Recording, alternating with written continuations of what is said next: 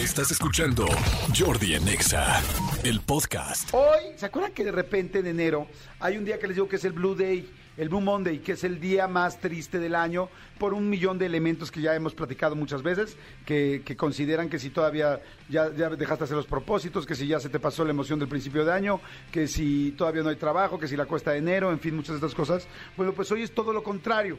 Hoy es, el- ¿eh? hoy es el Yellow Day, el día más feliz del año. En contra, se los voy a leer textual, ¿eh? Ponme música de lectura textual, por favor. Muchísimas gracias. Gracias. En contraposición del Blue Monday, el cual acabo de hablar, considerado como el día más triste del año, el 20 de junio celebramos el Yellow Day, o día más feliz del año. Este efeméride viral se tiñe de amarillo para recordarnos todo aquello que nos hace felices, una persona especial, la conexión con la naturaleza, una canción o un recuerdo de nuestra infancia, cualquier motivo es más que suficiente para sentirnos optimistas y positivos. Entonces, esa es la idea, pero entonces no hay una razón específica de por qué hoy es el Yellow Day, ¿me explico? Ok, digo, de entrada el nombre debe ser porque yellow pues es como luz, ¿no? Como el sol. Este, a mí sí me pasa que cuando de repente los días vengo para acá y está como nubladón, que no veo el sol, sí, sí, sí me da como pesadumbre. Si, si está el sol, sí como que me, como que me, me inyecta esta energía a mí. Sí, claro. De hecho, Llámenme un tonto soñador. no, de hecho, realmente, inclusive el sol tiene una vitamina que se necesita para ser feliz, para estar alegre, para La estar D, ¿no? contento. La verdad no sé, te mentiría, creo que sí, pero ya ves que hemos platicado que inclusive en los países que son muy, este, pues, muy nublados o que muy fríos, normalmente la gente no sonríe tanto, ¿no? Sí, la D de dedo. Y la gente sí, así la D. Entonces la gente sí dice, necesito vitamina este de, de- de- del sol, ¿no? Y necesito salir y asolearme y ponerme de mejor humor. Y de hecho, fíjense que sí, ¿eh? Cuando estás tristón, si de repente un día, eh, lo- el otro día les contaba, eh, te echas la lágrima, tal, pero te sales al sol y te relajas, entonces el sol te pone de buen humor, te, ah, te da un apapacho, como una caricia, ¿no? Te da calorcito además. Te da el, el calorcito bonito, ¿no? Exacto, sí, sí, un pa- papacho calivia. Oye, a ver, les voy a contar una.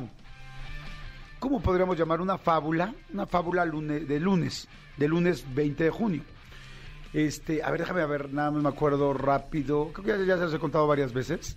Este. ¿Sería fábula o relato? es una fábula, es un relato fabuloso. Fabuloso, cuéntamelo. Fabuloso. Fabuloso. Qué rico es el fabuloso. Qué Nada huele, limpia ¿no? como fabuloso. Oigan, no es comercial, pero sí huele bien, sobre todo el morado. No, y todo queda este, Fabuloso. Limpio y oloroso, como dicen. Oigan, no, fíjense, ahorita que estamos hablando del sol y todo este rollo, venía un, eh, este, un indígena caminando por en medio de, pues, eh, eh, por una terracería muy larga, ¿no? Y traía un, este, traía un zarape. Y entonces de repente, en el cielo, empezaron a jugar las diferentes, eh, ¿cómo se llaman? Pues condiciones climáticas. Pues dijimos, ¿cuánto a que se lo quito? No, hombre, se lo quito yo. No, hombre, vas a ver cómo se lo quito yo. No, espérate. Y entonces de repente el aire empezó... Y nada. ¿Qué pasó? Ah, no, no, espérame. O sea, nadie le podía quitar el O jorongo. sea, exacto. Entonces dijo, no, ah, espérense, le voy a dar más fuerte. Y le mete un aire, son cañón y, el indito se agarra cañón el jorongo y dice, no. Y entonces dice, ah, ¿cómo de que no? Ah, no, pues te voy a meter casi, casi un aeronazo tipo huracán. Y literal lo tira. Dice, ¿cómo chingados? No, ahorita te tiro. Y lo tira y lo, arranca, lo arrastra en el piso. Y el, el, eh, el indígena agarradito de su jorongo y se agarra más fuerte, más fuerte entre el frío y todo, tal, tal. Ah, no, pues lluvia y tal. Y lo arrastra y nada. Y de repente agarra y sale el sol y dice, no, así no es, mira. Y sale el sol y empieza a echar rayitos poco a poco, empieza a dar calorcito y con el calorcito y la tranquilidad, él se quita el jorongo. Y la fábula es, las cosas por las buenas es mucho más fácil conseguirlas que por las malas. No, tú puedes echar toda la fuerza y tirarle muy mala onda a alguien y echarle el peor de los, de los insultos y toda tu fuerza y que si la otra persona se quiere revelar y eh, imponerse ante ti, va a ser muy difícil que lo logres. Pero cuando tú lo haces por las buenas, es mucho más fácil negociar, conseguir, acercarte y, y lograr algo. Wow. Está buena. Está linda, ¿no? Está buena. pero Ahora pónganse a pensar, cierren los ojos y aplíquenla en, en algo que están viviendo en, Claro. ustedes en este momento. Sí, o sea, es como, a ver, tienes a alguien en la oficina que te está tirando mala onda, tienes en tu pareja algo que está tirando una situación que no es, que está complicada, tienes cosas que están que están preocupantes o que no están funcionando. quieres entrar a, a- a un buen restaurante y está llenísimo, no tienes reservación, si tú llegas y, y por las buenas hablas con la señorita, y, oiga, mire, tal, tal, tal, es muy probable que te lo dé, que digas, este, quiero entrar. Pues no va a Claro. A ver, fíjate, ese es un buen ejemplo.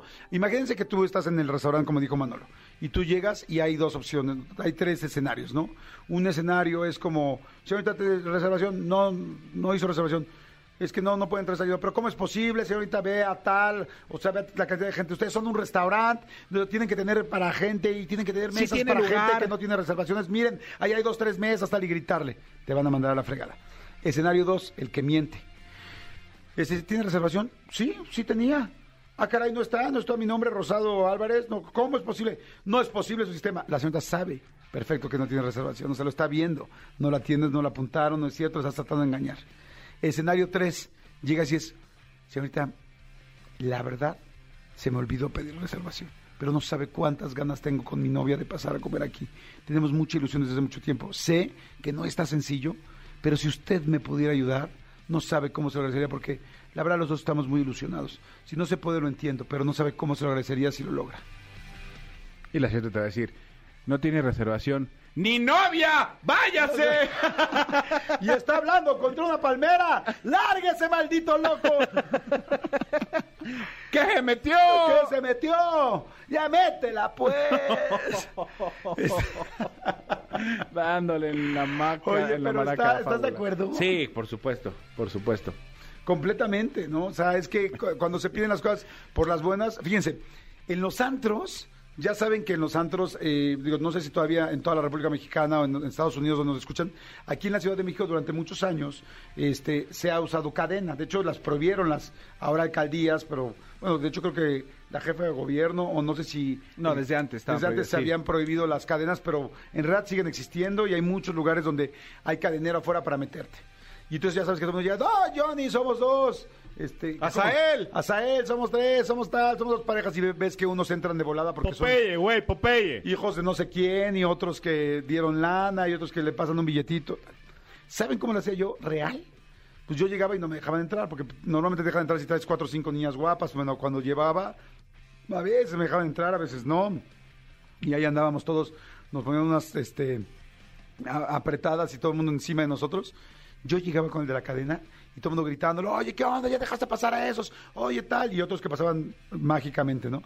Yo lo jalaba y decía, oye, sé que tienes a muchísima gente, estoy este, aquí con mi novia, nosotros te vamos a esperar cuando tú puedas y ojalá que cu- cuando tú puedas nosotros te esperamos. Sé que todo el mundo está gritando al mismo tiempo y que no está fácil y que tú tienes que controlar la puerta.